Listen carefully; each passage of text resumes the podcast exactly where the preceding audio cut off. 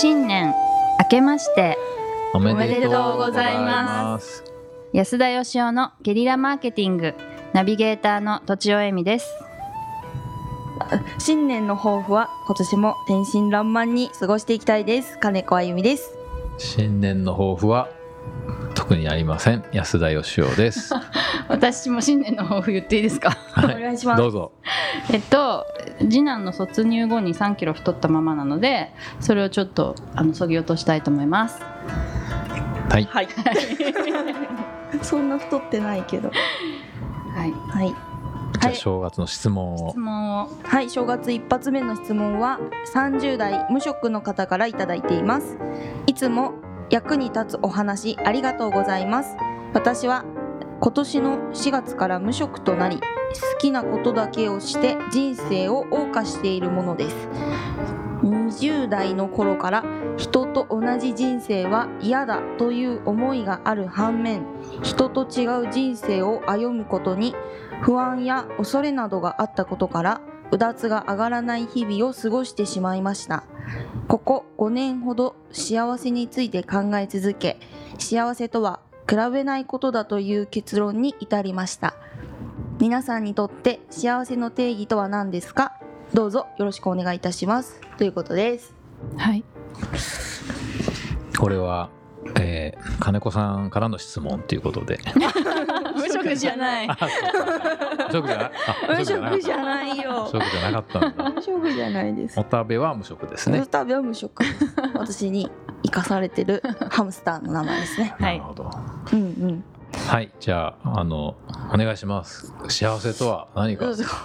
幸せとはうん。の幸せの定義っていうことについて言えば私はあの日々の小さなことの積み重ねそのだと思っていてちょっと嬉しいこととかが幸せに感じるのでそれ、なんだろう。例えばどんなことですか？えーなんか例えば例えばなんだろう。はい時間切れです じゃああのとちおさんのはい、あのどうですか？この比べないことっておっしゃってあそうそうますけどそう。比べないことなんかで聞いたんですけどはい、うんあの仏教の悟りのはい。なんうん。か一番最後がなんか比べないつまりさ悟る直前の最後の最後まで人とは比べてしまうものだみたいなことをちょっと読んだことがあって、うんということはブッダさんも最後の最後まで、あの他のキリストとかと比べ 違てうんじゃないですか、うちは負けダメだ。負けてるぞみたいな。でもなんかだから相当難しいっていう風に聞いたことがあります。比べないっていうのは。うーん。悟りの最終段階だと。聞いたことがあって。だから本当に比べないことができるんであれば幸せかもしれないなと思いましたが私が普段思って思っているっていうかこうはい、目指しているのはうんはい。なんかこうフフフローっていうか。フロえーっとゾゾーンとはまた違うんでしょうね。フローっていうか、うん。このなんか砂場をずっとつ砂場でお城を作ってるのがよく例えられるんですけど、うん。とにかく夢中で何かをやっているうん。時間を増やす。ー。あそれが幸せと。私はそそこに近づいていくことが一番幸せじゃないかなと思っています。なんとなく。ーなんかわかるかも。なんかでもこの人は20代は人と同じが嫌だけど、うん。人と違うことをする勇気がなかったけど今は平気になったってことなんでしょうね。すごい気になりますねどういう。ついに比べない境地に 30代にしてこの人達したのかもしれないですね。すごいですね。うん。でもさっきのそのあの砂場とかの話でね、うん。はい。夢中なことで例えば比べないってことで言ったらですよ、はい。うん。あの無人島でねはい、うん。一人で黙々とそれやり続けるのとうん。人がいる状況でやるのと一緒っていうことになるじゃないですか。夢中にあ比べなかったら？自分が、まあ、例えば木の人形を掘り続けるのがすっごい好きだとしたら、はいはい。別にあの無人島でも幸せになれるってことなんでしょうけど、はいはい。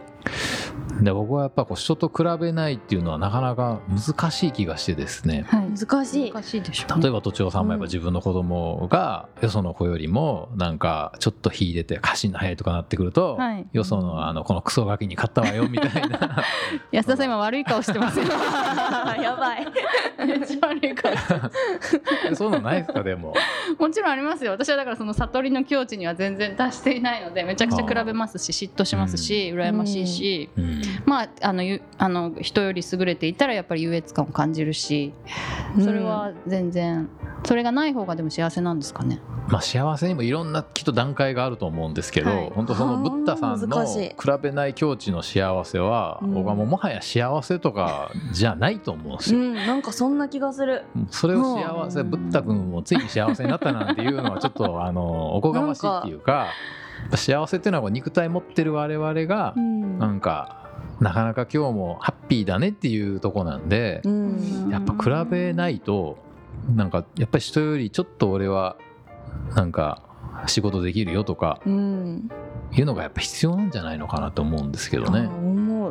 そうい比べうものによって幸せを感じるんじゃないかってことですか、はい。そう。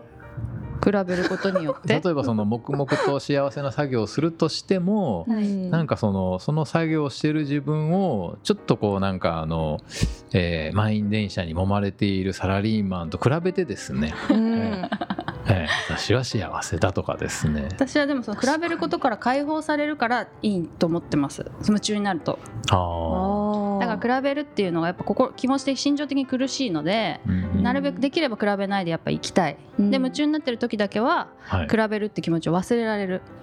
好きなことに没頭してる時はそんな感じですね私のイメージは。それはつまりあれですかね。生まれてこの方うん。例えば無人島に生まれて比べるっていう概念がない人の没頭と、普段比べちゃうからこそ今没頭してて私は幸せだったっていうのとはちょっと違うような気がするんですけど。でも没頭してる時ってそんな冷静になってないですよね多分。没頭してた時を後で振り返って幸せなんじゃないんですかね。ああまあ幸せって言葉を使う時はそうだと思います。没頭してる時は幸せとかってなんかあんま感じないような気がするんですけどね。思ってない。けどその時間がやっぱ人生の中で多い方が幸せなのかなと思ってるんですけど。まあでもあのあ難しい。何と比べるかっていうのによるじゃないですか。確かに、例えば人間って本当にあの人間としか比べないじゃないですか。しかも自分の身近にいる人。うん。例えばあの的、うん、猫にねうん。なんか 100m 走で負けたみたいなの全然悔しくないじゃないですか。は あ悔しくない。ね。うん。なんかあの金子さんだったらね、うん。ハムハムちゃんの方が可愛いっていうのは別に悔しくないでしょ。私よりハムスターの方が可愛い。みたいなチキショーみたいなことを嫉妬するみたいな。ちょっと10円ハゲ作ってやろうかみたいな。手を抜いたりとか。ストレス与えて。そんなことしないわけですよ、ね。ョーってないですね。やっぱだから人は人と比べてしかも近い人と比べるじゃないですか。例えばうん。ウサイン・ボルトと比べて走るの遅いっていうのは全然ストレスにならないじゃないですか。あ自分と同じような近い人よりちょっと下っていうのがあの一番悔しいっていうか。はで逆に言うと自分よりものすごい遠いアフリカのうん。なんかあのもう飢え死にしそうな人と比べて私は幸せだっていうのもこれも難しいんですよね。そうですね。は確かに身近な人でうん。ちょい自分より不幸っていうちょい自分より弱っちいっていう人と 僕昔あの下を向いて生きようっていう本書いたことがあるんですけど、はい。幸せになる近道は自分の身近にいる人のちょい下な人と仲良くなり ちょい上の人と一切縁を切るっていう。ですこれが一番幸せなんじゃないかなっていう。はい、いまあだから比べないっていうのはどうなんですかね。比べないことが幸せであるとも言えるんですけど。はい、うんなかなかそれはあの30代の方にはちょっとまだ早いんじゃないの？早いとか、はい。ああと辛なんかい辛い。過去の自分と比べるとかありますよね。ああ人と比べるなっていうやつね。よく言うそういうのは言いますよね。はい。定定番的な、でも過去の自分に負けることってよくありますからね。あまあそうですよね。う、ん。うん長年生きていれば。僕なんて過去の自分の方がなんかずっと人間としてまともだったなと思いますよそうなんですか、えーそううーんもうだんだんと嘘つきになってきましたね僕なんてええ。